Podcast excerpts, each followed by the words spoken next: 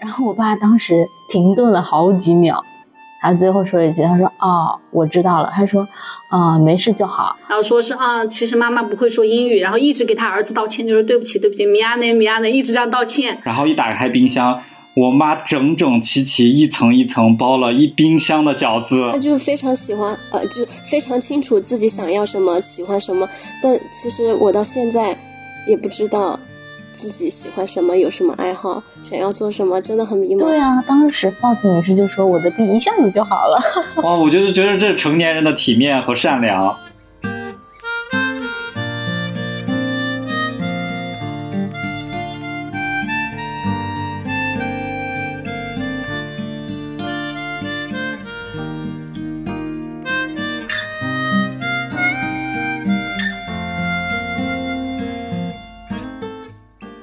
收听《居你一下》，我是小颖。我是大熊”，我是阿飘，今天我们邀请了我们听友群的一个嘉宾来和我们一起录制这一期节目，那就让他和我们的听友们打个招呼吧。大家好，我是泡泡，很荣幸收到了小颖的邀请来参加我们这一期的录制。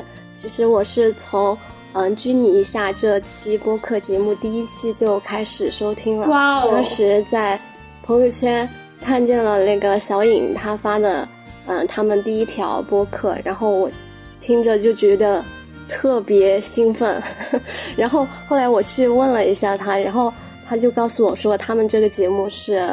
呃，一周就直接落地了。然后我跟我朋友其实也想了很久要做一期播客节目，但是一直没有落地。嗯，很羡慕他们的执行能力，真的很强。然后很有幸，感谢小颖邀请我参加嗯这次、呃这期节目的录制，谢谢。欢迎欢迎迎！对我正好插一个题外话，其实我们当时那一周的话，真的是靠大鱼发的那个小红书的帖子，然后我们我们仨我阿撇大熊我们就嗯没不不约而同的，就是在这个帖子下面就跟大鱼联系上，然后真的是很快就定好了名字，定好了封面，然后就开始录了，就挺巧的，感谢某书平台。真厉害！我们今天其实要和大家聊一个我以为哈百分之九十九的听友都看过的一部韩剧，这个韩剧的名字叫《请回答一九八八》。但是我实在是没有想到，我们的主播大鱼他竟然是这百分之一没有看过的人，所以他现在在恶补中，就不参与这期的录制了。但是我每一年的冬天都会看《请回答请回答一九八八》，就是我的叫什么电子榨菜，没错没错，我也是，我刚看完，又看了一遍。我每年都看，但是我真的看的很晚哎，你们应该很早，比如说他刚出来的时候应该就看过了。我是在我大学毕业，呃，一九二零年的时候才开始看的，一九二零年，我又记就我看很晚。什么？一九二零？二零一一九、二九零二零。年、二零年那两年才开始看的，但我现在能想到的这整个一九八八的非常多深刻的片段，我不知道你们到现在为止还印象深刻的片段有哪些？哇，有好多哎！我我有一个就是记了非常久的片段，不知道大家会不会记得，就是呃阿泽的一个记者粉丝当时说要给他的爸爸，也就是凤凰堂录一段视频的时候，当时想采访他嘛，然后当时他不是觉得非常不好意思，很很别扭嘛，嗯但是后面还是妥协了，就是愿意录这期采访。啊，然后其中有一个片段让我记忆非常深刻的就是，那个记者粉丝把，呃凤凰堂的一个录像，录像里面说的是，呃凤凰堂对儿对阿泽说“儿子我爱你”的这一个视频给阿泽看了之后，阿泽当时在祈愿就直接哭下来的那个片段。嗯，因为那个片段其实就是可能到了一定年纪，就会觉得亲情真的特别打动我。到了年纪，你是我们这里边年纪最小的。对不起，多愁善感了。然后就是因为我觉得这个，呃，这个片段就让我想起了我初中的时候嘛，嗯因嗯为我当时我初中是住在学校里嘛，然后呢，平时我也不是一个非常会向我爸妈表表达我自己情感的一个一个人。后面就是有一次，就是看我爸的身份证的时候，发现我爸的生日是五月二十号，哇，然后当时呢，因为大家对啊，大家想到五二零就会觉得是情侣之间过的日子。然后呢，我就觉得啊，我就想到了这是我爸的生日，当时我就在想要不要给我爸发个信息，说一句生日快乐。然后我就跟我朋友说这件事情，当时我朋友就跟我说，那你为什么不直接打电话跟他说呢？对啊，就是嘴巴说肯定比文字打的更好啊。然后我说好吧，我当时纠结了很久，我就说好吧，那我打了，然后就给我爸打了个电话。当时我打这个电话的时候非常不好意思，我还躲到一个角落去，让我朋友们都走开。然后我拿起电话，我跟我爸一接，我爸，我爸因为我平时是不会打电话，嗯，然后我爸一接电话就说怎么了？是不是没钱了？第一开头就是这个，然后我当时就说啊，我就说不是，然后我就那边嗯嗯啊啊的半天，然后我爸说那你到底怎么了？然后我就说啊，我说今天不是你生日吗？我就给你打个电话，啊、祝你生日快乐。然后我爸当时停顿了好几秒，他最后说一句，他说哦，我知道了。他说啊、没事就好。他说我收到了。然后我当时就嗯，然后我就飞速的就挂掉电话，我连拜拜都没有跟他说。然后你知道我挂掉电话之后，我就一个人站在角落里，自己为自己而落泪。救命！你爸知道吗？你流泪了你就流。对，当时我我我觉我是觉得怎么说，就是又尴尬吧，又觉得自己好笑，是吧？就挺挺难为情的，应该，尤其是父女这种关系。对，没错，就是因为我其实跟我爸，就是怎么说，我爸也是属于那种，呃，只会付出不会说的那种。嗯他就跟我妈在一起的时候是另外一个模样，但是在别人的眼里，就像我发小什么都非常害怕我爸爸，因为他看起来就非常严肃，但是他跟我妈讲话的时候，就是完全就不是我们平常看到的样子，你知道吗？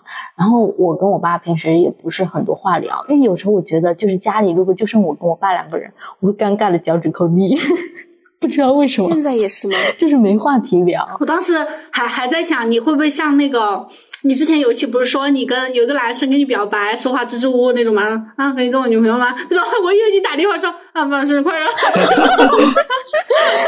真的很搞笑，我感觉大概就是这个模样。哎，这么一想，好像确实是啊，是吧？难道那个男的就是当时的我？对对对。但是你就只是说了生日快乐，也没有说爸爸我爱你啊什么之类的。对啊，我也想说，那跟阿泽说那个，你还你还输了一大截。哎呀，但是我感觉我能讲出这句话，我就已经很难为情了，你知道吗？就是我根本讲不出这种祝福的话。但是跟我妈讲，那我可能就是啊，一下就说出口。但是跟我爸真的，我只我感觉只要跟他一有那种，就是要表达那些感谢啊，我真的我一句话都憋不出来，我那个嘴巴就蹦不出来那个字眼。那你爸爸有像那个凤凰堂一样说说爱你吗？更难启齿吧？没有啊，他他就说哦，我知道了。他也很他也很难说。然后那一天最好笑的是，我回家之后，我就跟我妈说了这件事情，然后我妈说。哦，原来那天是你给他打电话。他说他那天自己在偷在房间里偷偷笑了好久。你俩好搞笑，真的一个人挂完电话偷偷哭，一个人挂完电话偷偷笑。对啊，然后我就觉得，哎，但是我爸从来不说那种，我生日他也不会说，然后因为我生日他也从来没有跟我说过生日快乐，嗯，嗯，但每一次他也没有给我发过红包，但是都是我妈给我发，然后我妈就跟我说，其实全部都是每一天都是他提，就每一次生日都是他提醒，提提前好几天跟我妈说我要生日了，然后把就是跟他说要给我转多少，然后我觉得，哎，还不不要跟我说，跟我说之后更难为情。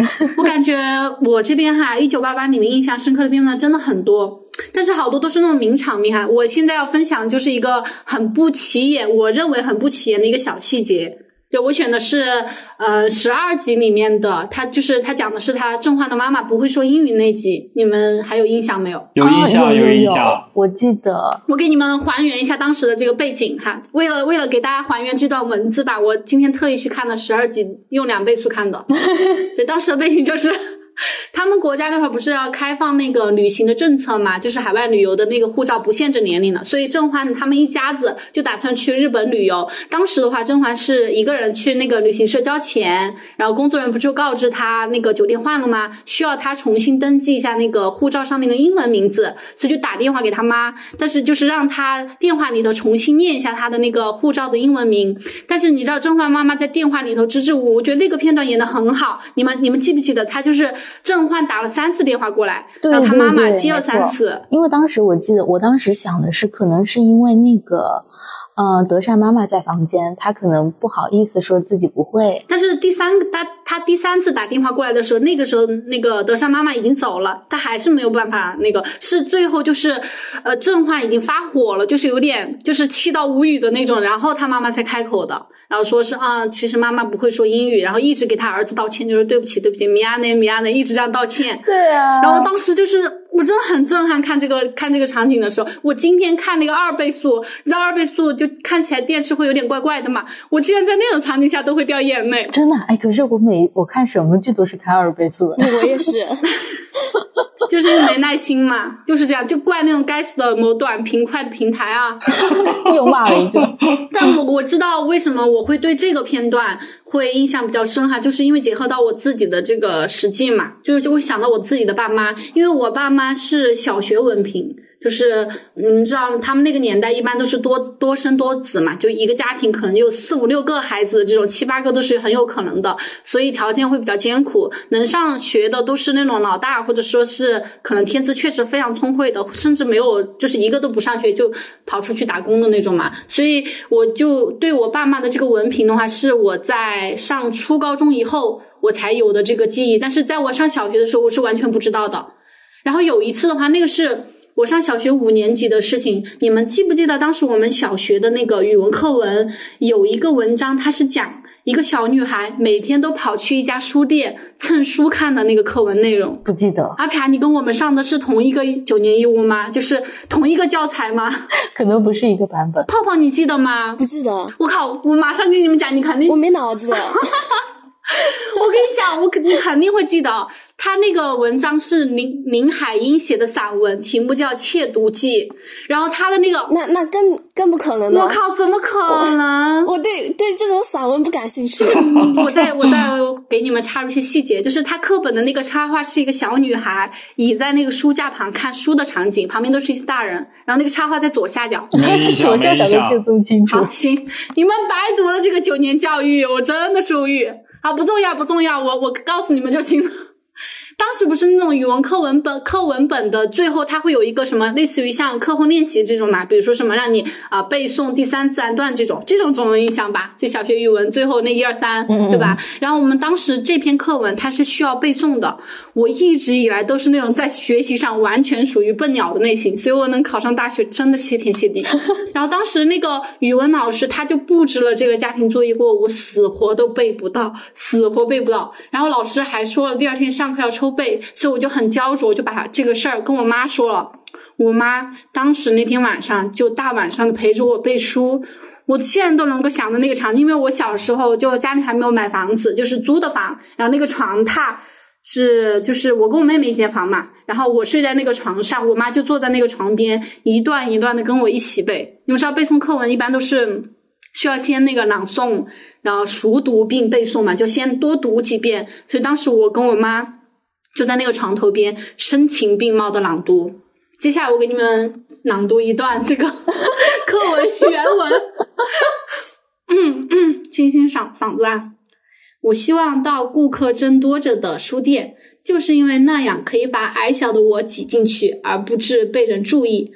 偶然进来看书的人虽然很多，但是像我这样常常光顾而从不买一本的，实在没有。因此，我要把自己隐藏起来。真是像个小偷似的。有时我贴在一个大人身边，仿佛我是与他同来的小妹妹或者女儿。我感觉好像是有印象啊，应该是有学过的。我肯定是学过的。我今天都搜到那个教材本就本材了，肯定学过小学文。你们去翻你们的那个语文课本，如果还没扔的话。就当时我妈的话，就是一边朗读嘛，一边跟我讲，就这篇课文写的写的有多好多好。那怎么怎么样嘛？然后要知道，其实当时我还是上小学嘛，小学五年级，根本就不具备什么分析一篇文章的什么用语精妙的能力。所以我当时觉得哇，我妈好牛，她给我分析哦，这几个动词用的好，这个场景写的好，这样。然后当时我觉得我妈真的可能绝对她班上一定是数一数二的那种成绩。然后我好上了那个初高中，我才知道我妈妈其实是小学都没有毕业，她没有，她其实没有拿到那个小学的文凭，但她看。看陪我读书的那个样子，我就可以想象当时我妈小时候她读书的那个样子，就让我挺感动的。我就觉得当时豹子女士她为什么会对自己的学历那么的在意哈，是因为她当时不是说好像是跟她邻居还是跟她两个儿子吹嘘自己在金融圈混过，对对对，她说她自己是金融圈的，她混金融圈的，所以所以她两个儿子，她其实是放债的，对她其实做的是那种放债，我不知道这个怎么形容，保险行业吗？这算？嗯，对，不太懂，保险还是。是什么？他反正那个韩版里面，他翻译过来是说他妈妈做的是类似那种放债的这种工作。对，所以他妈妈其实是也是小学文凭，也没有就是上过大学嘛，肯定就不会英语了。对，我就这一段让我印象非常的深。那我也分享一段印象比较深的，我知道中间有一句非常经典的台词，我先说一下，看你们能不能猜到。里边有一句话是说。如果想让妈妈高兴的话，就说我现在需要妈妈，就这一句话就足够了啊！我知道这个是不是娃娃鱼说的？不是，是旁白吧？应该是那个豹子女士，诶，什么事情走了？是不是因为什么事情出去了？对对，我记得那个煤炭，我还记得煤炭那个什么什么烧煤什么什么地。对，就是那个有一次，那个狗焕他妈不是因为要去乡下好像照顾他妈，然后他们三个男人就在家里边，后来。但是他回来之后，他们三个男的把家里又打扫的特别干净、井井有条的。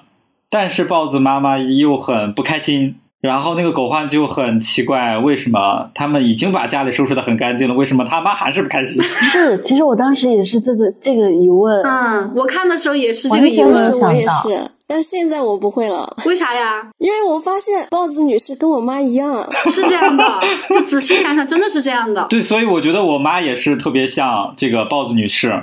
就我就想到了一个我自己以前的一个故事。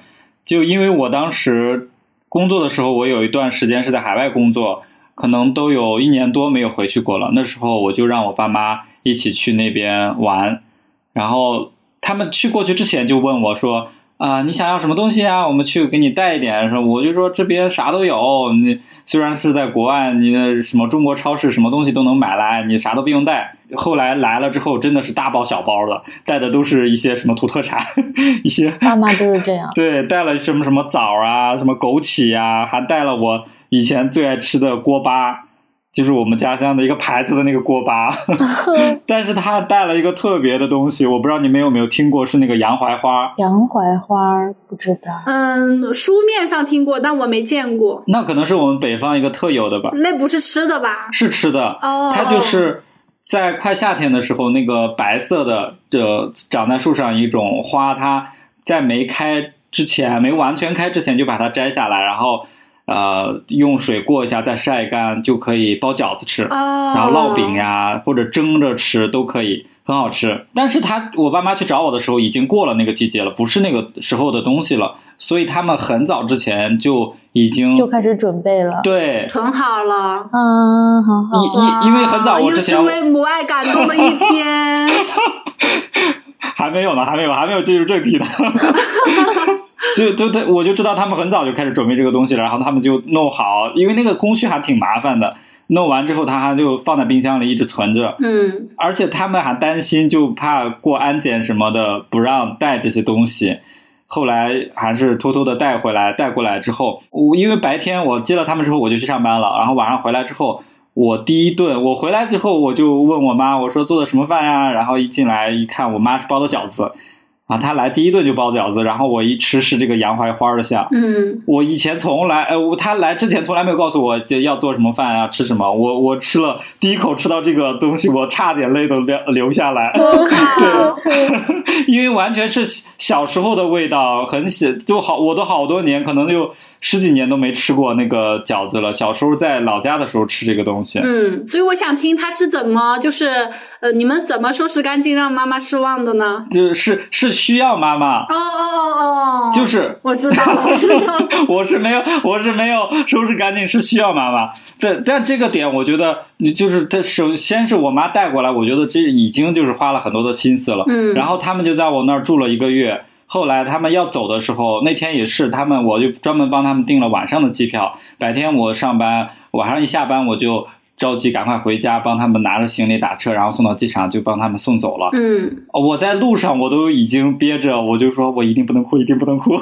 不能哭，不能哭。对，但是到机场的时候，我爸妈都已经呃憋不住了，他们都已经在在那儿在那儿流泪，说：“哎呀，你一个人在外边要照顾好自己什么之类的啊！”我还跟他们打打趣开玩笑说：“哎呀，没事的，我这么多同事都在这边呢，肯定会照顾好自己什么之类的。”这都不是关键，然后我都全程都是呃笑脸，然后给他们送走。等到我回到家的时候，然后因为就这这一个月一直都是家里很多人，然后就很热闹。突然一个人回家，一下冷清下来了。对，会有戒断反应。对对对，然后这还不是最打动你的，是因为我回到家之后，我说哎呀挺饿的，我然后我去找一下冰箱有什么吃的，然后一打开冰箱。我妈整整齐齐一层一层包了一冰箱的饺子，对，我靠，好幸福啊，哭死了。对我打开冰箱那一刻，我真的是就憋不住了，我都真的是觉得父母真的就是在可能在做很多默默的事情来表达他们的爱意。嗯，所以他你虽然跟他们说你自己能够照顾好自己，什么都不需要他们去操心，不用他们管，但是他们。还是希望他们能够做点什么东西。是的，所以以后我每次又再回老家，或者是让父母过来见面的时候，每次我妈问我想吃什么，我就会很明确的提出，告诉他们我想吃饺子呀，我想吃什么蒸肉呀，我想吃什么东西，就麻烦他，就让他去做点事情。嗯，他虽然嘴上会说。哎呀，我天，真是上辈子欠你们的，天天要伺候你们什么的。对对对。但但其实他们内心很开心的，然后就去帮你做，然后因为至少他们感觉到能有些东西可以为你去做一些东西，帮到你。对啊，他骂骂咧咧这么久，最后还得来一句：“哎，这个家没我不行。”对，真的是这样。跟你讲，昨天晚上我我找杯子，我我我的刷牙的杯子不见了，我就一直在找，然后没找到，然后我就问我妈妈。在哪里？然后后来他就去给我找其他的玻璃杯。啊，我我就我就说说我妈啊，你怎么藏藏的这么深呀？他老是把家里面的东西就是收的井井有条嘛。其实他帮我找找东西的时候，其实还挺高兴的，有有他的存在感，在找他的存在感，也很满足。对，哎，又是一个这家没我不行的母上大人。你呢，泡泡？你有没有什么让你觉得印象很深刻的片段？嗯。我印象比较深的是，嗯，那个之前德善奶奶去世的那个片段。当时不是德善和他的姐姐在在老家，然后看到自己的爸爸妈妈，嗯，然后还有一些亲戚，在自己奶奶过世的时候，其实还欢声笑语的，有打牌的，有唱歌的。对。然后当时很不理解，为什么大人还这么高兴？然后到最后。呃，当他们的嗯大哥回回家过后，然后他们就抱在一起痛哭，这个场面我觉得对我来说比较印象深刻。当时可能最开始呃在年轻一点的时候，可能看这场面都没看懂，嗯，然后但是这周我就重新恶补了一下，然后我就大概明白了其中的意义嘛。对，因为其实他们。成年人，大家可能都是在故作坚强，然后到自己家里面的一个顶梁柱回来的时候，可能才会释放自己的情绪。嗯，感觉成年人的世界都还是挺。挺难的，对啊，我当时第一遍看这个片，这个是第二集嘛，因为你想，第二集其实对整个故事都没有什么，大概每个人的性格角色都没有什么概念框架嘛。我当时看第二集这段的时候，我我甚至觉得他们很不孝。没错，我当时看的时候确实我不能理解，后面他大哥回来之后，哦，那那一瞬间真的爆哭啊！对，然后其实我。我小时候也经历过那个家人离世，在我小学的时候，就是我舅舅，他就很早很年轻的就离开了整个家庭了嘛。但是当时我很小，然后在上在在在上小学六年级，但是家里面我感觉是为了保护我，然后就没有让我知道这件事情。其实我觉得很遗憾。哎呦，没很遗憾没有。嗯，不好意思，没关系。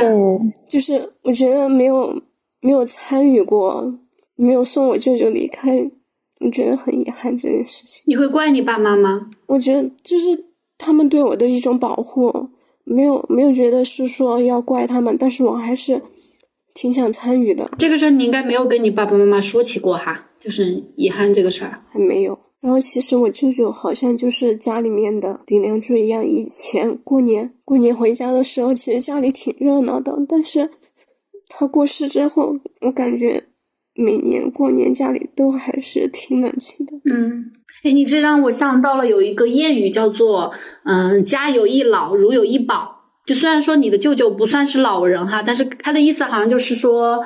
嗯，家里面如果有老人在的话呢，可能各方面，比如说家庭和睦啊那些，还有就是每年过年，因为老人在嘛，你你几几几兄弟几姊妹，其实都要回家陪着老人一起过年的。但当如果这个老人不在了过后，几兄弟几姊妹他们就是可能就开始。过各自自己小家庭的年，所以说他为什么会有那个家有一老如有一宝的原因，就就在于老人的他天生他在他站在那，他处在那就是一种威严。我感觉你刚刚讲的那个你舅舅的故事，你舅舅应该也算是你们家大家族里面说话比较有分量的那种人物。是，所以有有你舅舅在的时候，大家可能不管是回家一起过年也好，拿什么家族里面的大决定也好，他肯定是呃。带着大家一起的那个带头人吧，应该。对，而且他是家里面唯一的一个男生，然后我其他我我我妈妈的其他都是姐妹，嗯，但我我觉得《请回答一九八八》之所以那么经典，还有一个原因是因为它不只是有那种像大男主大女主这种戏份哈，它是一部群像剧。你看它它讲了几个家几个家庭，三个四个家庭，我忘了几个家庭，好几个家庭，好几个，就是讲了一些对好几个家庭，就包括娃娃鱼的那个家庭，它其实刻。刻造的也很也很深刻，只是说娃娃鱼，我感觉哈，娃娃鱼的家家里面他爸妈的这个角色戏份是有点少，因为他妈妈常年不在家，对他很少跟家人相处了。但是又很立体，你就能感受到他们家是一个怎么样的环境。对，所以说你就能够通过这么一部剧几十集的这个剧情里面，把每一个家庭的家庭氛围、每一个人物、每一个父母他们的性格、每一个子女他们的特点就完全不一样。就是我感觉，如果把这部剧现实化的话，你们会觉得这里面的某一个角色跟自己很像的那种吗？小颖，你觉得你最像哪一个呀？我感觉我跟宝拉很像哎。你像宝拉吗？我感觉不出来呀。不是，不是，我觉得你像德善哎。我靠！是因为我今天这个发型很像德善，德善的朵拉头。不是因为你很招人喜欢呀，大家都喜欢你，所以你很像德善。就是我正好要跟你分享一个相反的，就是我之前的话在那个扫兴的父母那集有提到过，就是我跟我妹妹的性格特点和家庭地位，你们还记不记得我当时讲了啥呀？你不会像宝拉一样天天虐待你妹妹吧？也没有那么那么严重，其实。就是因为我之前好像跟你们讲过，就是我跟我妹妹的性格是相反的。我在我家，就是我虽然是一个年纪上的姐姐，但是我是一个实际上的妹妹。我妹妹成了我家里的姐姐，你们应该是有印象的，因为当时我记得你们还骂我来着。对，因为我我当时是扑在那个学习上嘛，然后我爸爸妈妈对我的学习成绩，他是给予了全家人的厚望，所以高中那几年家里的什么大大小小的事情，他们都不让我做，就不让我洗衣服，不让我做饭，不让我做家务，就让我去学习去学习。然后加上我高中的时候住校，就是基本上你知道。高考嘛，其实也就月假，你们你们有月假嘛？就是一个月回去一次，然后大的国庆节假，就是大的节假日，然后才回家一次。基本上大多数的时间都是在学校里面，所以跟家里的联系也比较少。但是我妹妹跟我相反，就她她是呃吃穿住，包括上学走读嘛，她那个时候念的啊，都是在家里面的。对，所以家里的一些嗯，你要说家务也可以这么理解，就家里的一些家务就慢慢慢慢的。转移到了我妹妹身上去了，就比如说，呃，什么简单的打打扫一下卫生，家里的什么盐没有了，可能去楼下买一包这种小事儿哈。对，尤其是家里，比如说有好吃的，然后我妈也是警告我妹优先留给我啊。你妹好惨啊，真好惨。对，所以所以你你知道为什么我会觉得我跟宝拉像吗？你们还记不记得前几集，就是不管是。呃，鸡腿还是鸡蛋，我忘了哈，还是什么，都是给荷包蛋。对对对，都是都是给宝拉，然后德善是没有。对，德善吃黑豆。对，虽然我们家家庭经济条件没有没有到这种吃不起鸡蛋的程度，但是当时 有很多好吃的也是留给了我的，我妹妹就没有。所以就是慢慢慢慢的那三年的时间，我就变成了我家里的小霸王，就真的性格跟刚开始宝拉真的很像。我批斗一下我自己。对，就是我在外面，我不是跟你讲过，我大学真的性格会比较内向吗？那是在外面，我在外面面对其他外人的时候，我会胆小如鼠，但是我在家里面，我就是嚣张跋扈那种，也不能说仗自己学习好哈，我就是好学习。但至于学习结果怎么样，咱们先不说啊，就是我就是好学习，博得了我跟我我我爸妈的宠爱，所以对我爸妈其实对我妹妹也没有说是很照顾，就真的没有完完全全的把一碗水给端平。我作我这个作为宠爱方的姐姐，我都能感受到，所以我们妹妹的那种性格，就像你刚刚说的那个讨喜的性格哈，就跟德善一样。就我妹妹就跟德善一样，是属于那种身边的每一个亲戚朋友路过都会夸一下，都会捏捏脸蛋。因为小时候嘛，小我妹妹又是家里的老幺嘛，难免会有一点小胖胖那种感觉，然后就路过就会夸夸妹妹，然后玩就是逗一逗她，给她开开玩笑这种。然后我一部分原因就是跟亲戚不熟，也是因为就是。我很不喜欢我的那些亲戚们，我不知道是不是因为读了几年的破书，觉得自己很傲，还是怎么样。我跟你说，没错，就是这样。对，我就真的很不喜欢我的亲戚，打心里瞧不起他们，就是那种感觉。对不起，对不起，对，对不起我的亲戚们，希望你们不可能会听播客的。就所以，我我呢，就是确确实实是享受了，就是我爸妈的宠爱，但是只是表面上。但我实际我心里很羡慕我妹妹。你们还记不记得，就是《一九八八》里面德善有一个台词，他是很轻描淡写的说的这句话，他甚至没有任何的旁白，他就说其实德善很好，他很羡慕他。我忘了原台词的那几个字是什么了，他就说德善很好，因为大家都很喜宝拉说的吗？对，宝拉有说过。哦，对不起大家，宝拉。你们记得吗？就是宝拉说德善很讨喜，大家都很喜欢他，他内心很羡慕，但他没有说他羡慕这几个字。他跟那个他跟善宇说的，在大排档。对对。哦哇，你记记得好清楚，不愧是这两天在二刷的人啊！我我已经是 N 刷了。对，N 刷 N 刷，就是我也是跟那个宝拉一样，我很羡慕我的妹妹，尤其是越长大，越经过这几年的这个成长过后，我就感觉我的妹妹在人际关系和为人处事上已经非常非常娴熟了。你想，因为她经常。跟家里打交道嘛，走动往来又住在家里，爸爸妈妈都会教，就也不是教育哈，就是会教他，比如说呃，走亲串戚要要带点东西啊，就是教他一些人情世故上的东西，你懂吗？但我没有。就是我常年都在呃活在二十一世纪新青年，对对对，跟我的朋友也不会说是什么带个礼物啊，肯定就是直接走了，对吧？什么 A 钱 A 的也挺快的，也不会说请客。是啊，对对吧？所以我跟我妹妹就是完全走上两个不一样的这个人生的轨迹。然后我现在就是一整个羡慕我妹妹，我觉得如果当年留在家里面的是我。然后我妹妹出来读了，就是大学怎么样？可能我们俩性格会相反，所以我看当时看那个剧的时候，我就是跟宝拉是一样的。我虽然就是德善是一个大女主，但是我就是从各方面心里都很羡慕她，然后想想成为她这种。嗯，其实我跟小颖差不多，但是呃，我我是姐姐嘛，但是我弟弟我弟弟的性格就跟德善非常像，感觉几乎是一模一样。因为你看，从学习成绩上来说，嗯，差不多，差不多。然后呢，从那个从他的那个呃性格上来说，真的，我觉得我弟弟就是属于那种比较开朗。对我弟弟是非常会讲话，他跟就是他跟那种老人 都能聊得来的那种，你知道吗？就超级恐怖，而且他现在才小学哦，才小学五年级，他真的非常厉害，就是非常能聊，很社牛。就是如果我跟他出门玩，他要是看到一个老爷爷啊，就是有一次去。去那个河边，然后看到一个老爷爷在那边钓鱼，他当时觉得很好奇，他就直接上去跟他搭讪，两个人在那里聊了十分钟，我真的不知道他们能聊什么。一个小学生 跟一个六七十岁的大爷，真的很厉害，真的很厉害。然后他也是属于那种很讨喜的那种，因为我在家里是属于不怎么讲话，因为我在家里的性格跟在外面的性格是完全不一样的。嗯嗯，因为可能我自己平时是大部分都是跟自己同龄人相处。所以我感觉跟同龄人相处的时候会比较自在。然后我弟弟是属于啊特别外向型的，到处去玩，他跟谁都能聊得来。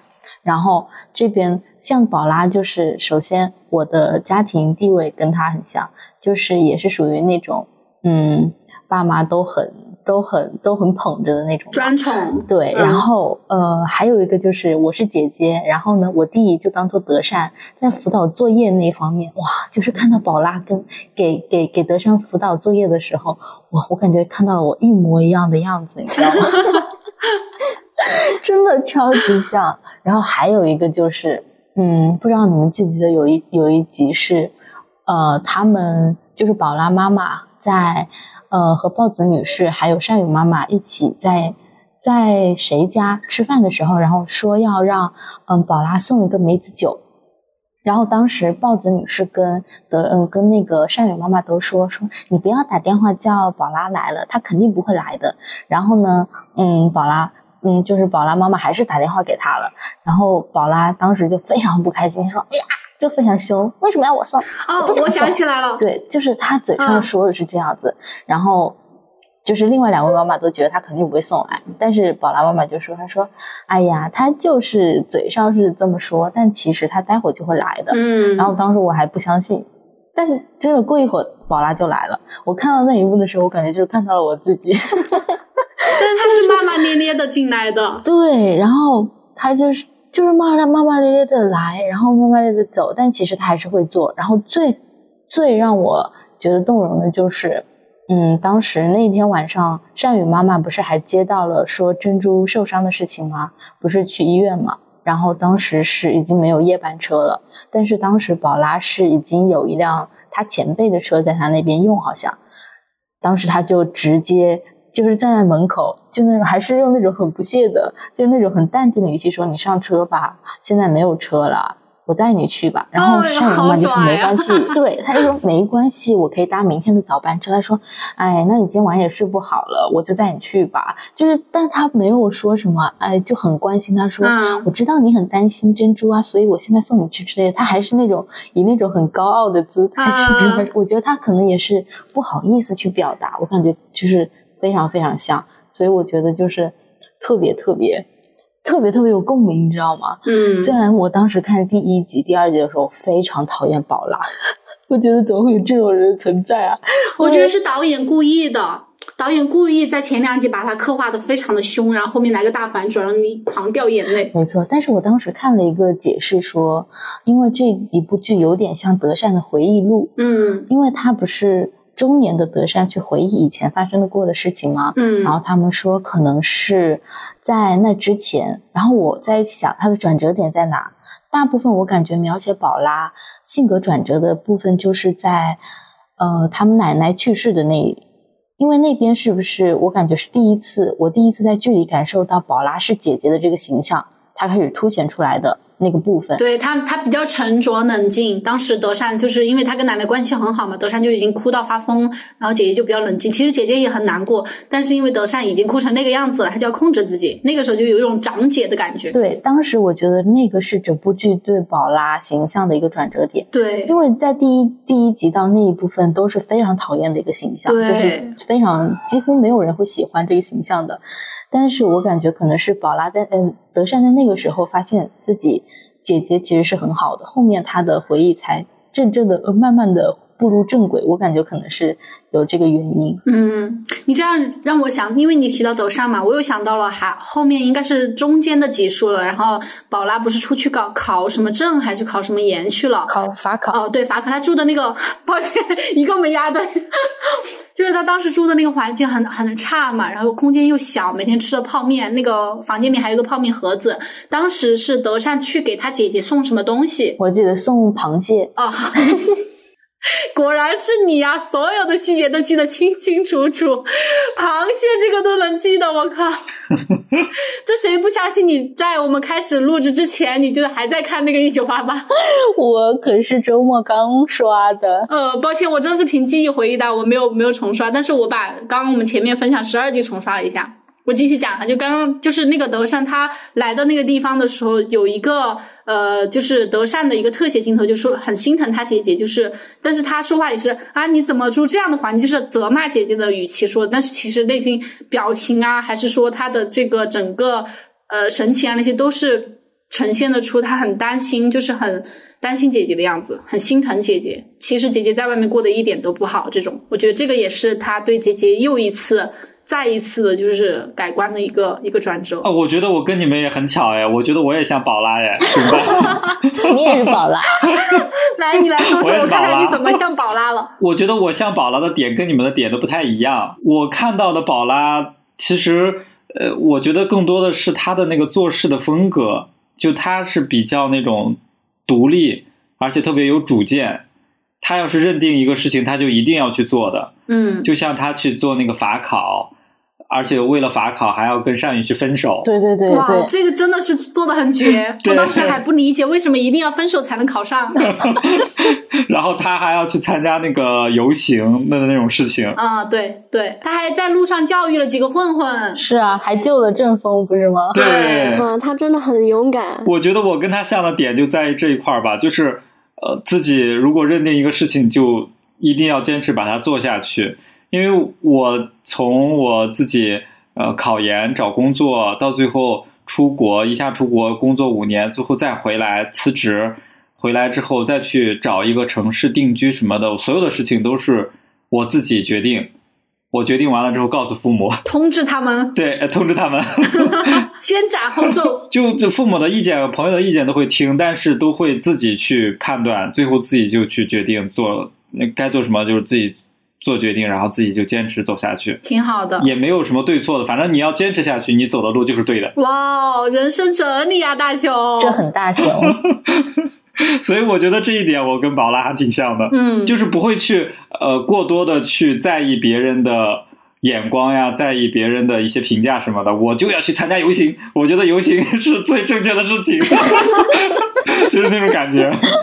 那泡泡呢？嗯，那其实我觉得我小时候可能跟珍珠有一点像，不是有一个片段吗？那个德善去骗那个珍珠的那个火腿肠，火腿肠吃。你被谁骗了？你是你是被骗的那个？我小时候也被骗了，哦，那个火腿肠，我被我哥哥抢抢我的饼吃。珍珠当时不是被德善嗯抢了那个火腿肠，然后一下子就大哭了嘛。然后后来他听到音乐，就很快就从那个悲伤的情绪里面缓过来了，然后他就跳的很开心。然后其实我小时候也是这样的，小时候我我被我哥哥抢了零食啊，嗯抢了那些饼，被他们抢来吃了过后，我也是会哇哇大哭。然后没一会儿他们逗着我，马上就笑了。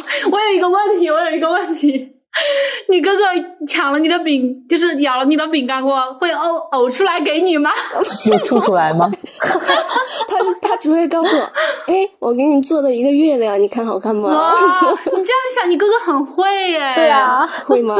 是啊，他他是不是那种撩撩妹的情场老手？哦，我跟你说，我哥哥超级厉害，他真的是妇女之友，我天你！看嘛，真是如此。你看嘛，我说嘛呀，然后，其实我觉得我稍微长大一点，就比较像狗焕，就是十多岁的时候，为啥呀？狗焕他其实面对那个跟德善的感情的时候，其实一直都是犹豫不决的。纠结，其实我感觉我也是，啊我不过不管做什么决定，我都是那种非常犹豫的，不知道不知道要怎么选，跟大雄就完全不一样。然后我就觉得这一点自己很差劲，然后有时候嗯犹犹豫豫的时候，就会给人嗯一种不好的不好的感受吧，特别是在面对一些某些选择的时候。我我有个问题，我又有一个问题，问题小选手，那你比如说你在选选男朋友的时候啊，你会纠结，哎，我是选这个男朋友还是选那个男朋友呢？会这样吗？倒也没有那么多选择，但这个有一个有一个词，我觉得这个词我很喜欢，叫拧巴我就这种人，非常的拧巴。啊，拧巴。我觉得狗焕，哎，我第一遍看他的时候，我为狗焕真的遗憾了很久。他当时为什么就不能闯一下红绿灯呢？太不争气了是是是，但其实我感觉现在更欣赏那种呃那个正风哥哥那样的性格。是因为他的那个呃，就是无欲无求、无念无想、清心寡欲那张图吗？不是，我是觉得他非常勇敢，他在追求他的爱情的时候，但你你说勇敢，其实阿泽也很勇敢。我我看我刷到过一个讲阿泽对德善细节的这个 cut 合集，他讲的是为什么德善最终选择了阿泽。其实阿泽很多的行为里面都是非常主动的，对他真的超勇敢，包括在朋兄弟面前承认非常喜坚定，，对，包括在兄弟面前承认他喜欢德善，也是非常的坦诚。我觉得这个人牛。而且他是很偏爱，但是郑峰他真的很很执着，而且说做就做。第一天他们他们见面第一天就就已经亲亲了，你没有约会的第一次，第一天。我当时看了都呆了。但郑峰对爱情就是这样，拿下拿捏。对，他我感觉他活得很洒脱。哎其实我还有一个呃点比较像那个狗焕，就是嗯、呃不太会表达，嗯、就是我我跟阿撇是一样的，其实嗯，我我是独独生子女，然后家里面也没有什么小孩儿，嗯然后也不会太与人沟通。然后我小时候其实很长一段时间都不怎么说话的，然后在家里面可能一个月就说几句话，跟家里面完全不沟通不表达。像刚刚阿撇讲的，他跟他爸爸的故事，其实我我也有有过这样的经历，跟自己的家长就不会不会那么主动的去表达自己的爱，然后表达自己对父母的呃关心，直到现在我也不会。但是我想，我想学习，我想要变得呃学会表达爱。啊，我也会给我们父母诶，我会给我父母撒娇什么的，跟我妈我也那个会我出去我也会学习，哎，但是我会跟我妈，我不会跟我爸。我跟我爸妈都不会。我都会，我都会，我都会，而且我我们家是属于把我爱你这三个字，就像说的非常日常那种。然后每次我妈咪给我打电话的时候，都会说啊，我想我好我好想你，我爱你，幺幺，就这样。哇，好羡慕这样的家庭啊，真的。我觉得这个还是跟成长环境有关系。我会是另一套，我就是天天疯狂的夸我爸妈，然后出去玩了什么的。哎呀，爸，你做的饭真好吃呀！哇，你好 会呀，你小子。厉就是夸他呀，你这个这太勤快了，又做这又做那的，嗯然后就是不停的夸他，然后就说，哎呀，你能不能？然后让他做更多，对对，让他做更多，我就知道大熊都是有目的的。就是疯狂的 PUA 他们。哎，但是我们说了这么多哈，如果说呃，在这些角色关系里面，我们可以选一个成为他，你们会选哪一个角色？我先说，我先说，你很怕被人抢，我想成为正风，我也是，我想当正风。我靠！因为我觉得正风身上真的是有那种奇奇怪怪的萌点，他长得也很萌，就首先他，嗯嗯嗯，而且他做他做好多事情都是那种，我可以用四个词语来形容他，就叫追求极致。就比如说，呃，前几集他不是有什么收集邮票，然后还有什么查字典确认自己想到那个特殊的姓氏有没有？比如说零食里面的那个再来一包的小卡片，他非要吃到那个拿到再来一包为止。然后比如说还有就是跟那些小学生打游戏拼那个。最高最高记录就是那个，他一定要拿那个直尺，我真的觉得他好聪明，他他拿那个直尺来弹，你们记不记得？对我记得他。当时打那个小，我就好聪明啊！他他没有考上高考，是因为他不屑去考高考吧？他 就是不爱学习而已。除了学习，其他都感兴趣。他除了学习什么都干得好。因为我我的这个 MBTI 的人格是那个 ENFP，你们知道 ENFP 就是有一个小梗咪咪小梗，就是他做事情只有三分钟的热度，就是你知道现在。我们都是在刷那个短视频的嘛，就是短平快嘛，所以所以我们现在就是没有耐心。包括前面谁谁谁说看短看那个电视剧都是用的是两倍速嘛，所以我觉得我但凡有一点点争锋的毅力和对事情的那些追求，我觉得 说不定他那个中一亿彩票人就是我 他真的很执着。那个需要争锋的锦鲤体质，啊！对，我觉得还有一个很戳我的点，就是他的人生观跟价值观也是我希望就是想要成为他一样的人。就比如说他遇到那个喜欢的人，他会大声的表白，也不会说是嫉妒。就刚刚你们说第一约会的第一次就接吻这种哈，还有比如说他吃到什么好吃的食物，他不是很爱吃那个什么拌饭吗？还有甜的什么什么东西，他就会两眼冒星星，然后一脸幸福的去享受。他跟珍珠玩耍的时候，你们记不记得当时大人很忙，然后珍珠没人带嘛，然后那个。呃，善宇妈就把珍珠拉到了正风欧巴的那个地方去，让他陪他玩。他们俩也玩的特别的好，就是完全看不出有任何的代沟，童心未泯。对啊，就虽然说他身体不好，他不是患了那个呃先天性是先天性哈，那个心脏病是吗？是心脏病哈。嗯嗯嗯，但他从来都没有抱怨。就我感觉他对待自己的生命，就真的可以用体验二字来形容。我第一次看那个一九八八的时候，我我完全沉迷在分析到底谁跟德善在一起了。但是你我们完全忽略了正峰，他自己就跟活在一个平行世界一样。没错，我也是，我也是，我想成为正峰欧巴。因其实跟跟你差不多，因为第一个他是锦鲤男孩，然后他非常幸运，然后第二个他他性格里面非常执着，然后而且他也非常的勇敢。对他除了学习什么都爱，我也想成为这样的人。他除了学习什么都做得好。对啊，而且他是百科全书，他很多冷门的小知识他都知道。是啊，就是你们记得那个场面不？就是呃，那个他们妈妈走了过后，然后家里面呃那个马桶堵了，爸爸不会，啊 然后哦，我知道，弟弟也不行，然后他就直接直接来解决问题好，然后还有啊就是，呃，当时家里面没饭，好像也是也是他来做了一个拌饭，结果还非常的好吃。对对对，他好聪明嗯，另外就是还有一个，家里面是当时没有水了吗？还是嗯太太冷了？哦是没有煤炭哦，没有煤炭，也是他去把那个呃那个水给他加上，然后我觉得他真的非常的聪明。井底体质谁不想有？什么时候我也中个 大彩票？是不是？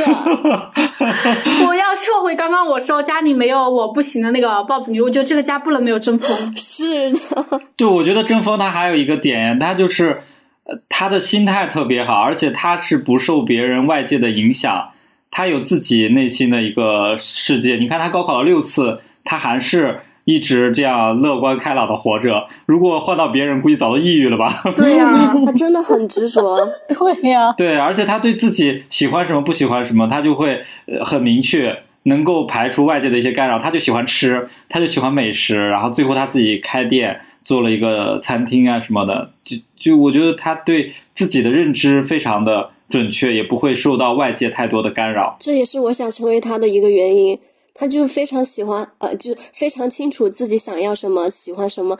但其实我到现在也不知道自己喜欢什么，有什么爱好，想要做什么，真的很迷茫。就像，嗯、我记得有一个片段是，呃，那个德善爸爸在问德善，你想成为什么样的？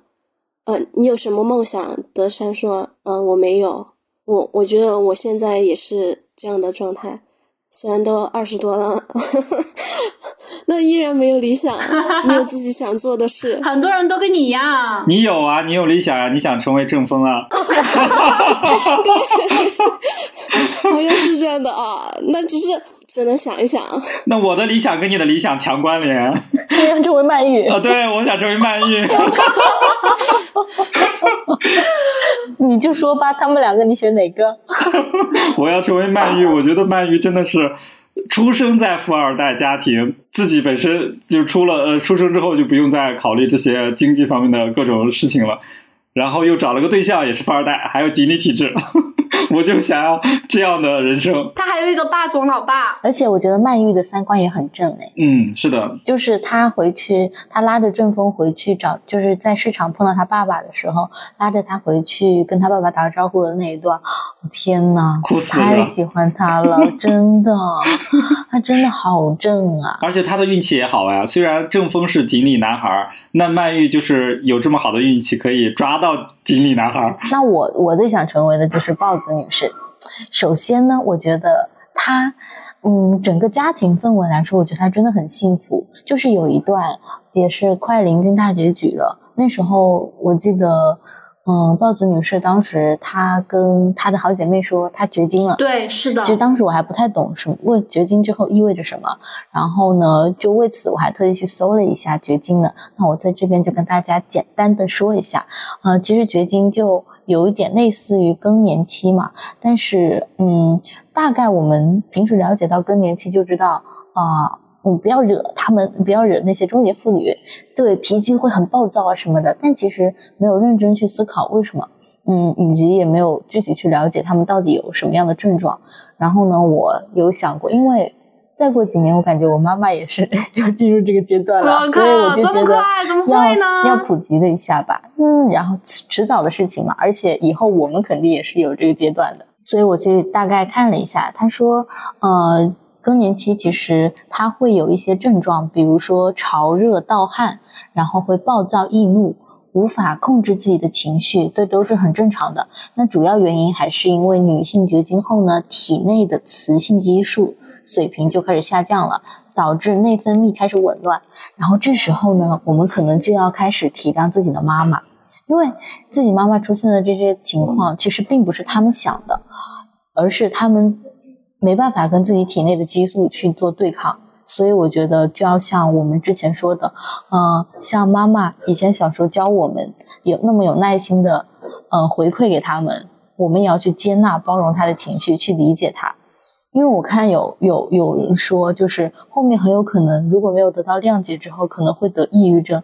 然后我觉得这其实蛮严重的。因因为我当时有经历过我妈的这个更年期，算是那时候她就整晚整晚的睡不着觉，就是失眠，就特别像那个《一九八八》上面豹子女士那时候。是他晚上的的坐在沙发上，然后那个狗焕就突然回来了。我印象我记得，所以你是说你你你就是那个狗焕看到你妈妈坐在沙发上失眠吗？对对，那时候我在在外面工作，也没有在家，但是就听我爸说，然后我妈自己有时候跟他视频，他也会讲，他晚上都一直睡不着觉。后来还有那那就那是偶尔那有一次我爸给我讲的，我妈在家就喝吃吃饭的时候喝酒喝大了，然后就 开始骂人打他，然后之类就就是发泄情绪吧，就是有很多这种的事情。当时就我就那是那一阶段就经常会跟他们打视频聊天，然后给我爸妈呃特别是给我妈买一些礼物呀，然后就带他们出去玩呀。我爸也会特别的在意，就会带他一起出去旅游什么之类的。你就是豹子豹子女士家的二女儿。对我当时其实很羡慕一段，就是他当时不是家人知道他的这个情绪非常不好的时候，当时狗焕不是还组织了一场那个在娃娃鱼的那个店里策划了一场婚礼，对，给补补了一场婚礼。然后当时豹子女士就说：“好浪漫！”我当时觉得对啊，当时豹子女士就说：“我的病一下子就好了。”就是我觉得真的，其实有一个家庭的支撑，给予自己的情绪，嗯，一些支撑是很很有必要的。然后还有一个就是，我觉得他的人格魅力上，因为我觉得他很自信，而且很有大姐风范，而且他很要强，你知道吗？就是我想到他。参加唱歌比赛的那一次，真的很搞笑。对他真的很有勇气，就是他们第一次因为喝醉酒而错过的那一段。嗯，这是一第一次比赛经历。第二次真的，他换成卖鸡蛋那个，真的非常搞笑那一段。对，但是其实我觉得他可能也就是呃郁闷了一一一郁闷了一会儿一阵子，他就过去了。因为我觉得他很很，反正还是很自信，因为他在大。大家面前开始跳自己的舞啊，在唱自己的歌，我觉得那种那种状况下，我觉得他是非常吸引我的。还有就是他很很有大姐风范，就是他因为有钱之后，整个人的精神状态就不一样了。嗯，然后呢，他不是有请那种上门 SPA 吗？就是当时觉得哇，好潮流，就是听他们听那些销听那些呃销售员呃开始就那些现在我们说的柜姐在那边给我们一直夸夸豹子哦天呐，你这个一看就是没有做过粗活的手啊，一看就没有任何烦恼。我跟你说，我就很爱听这种话，是吗？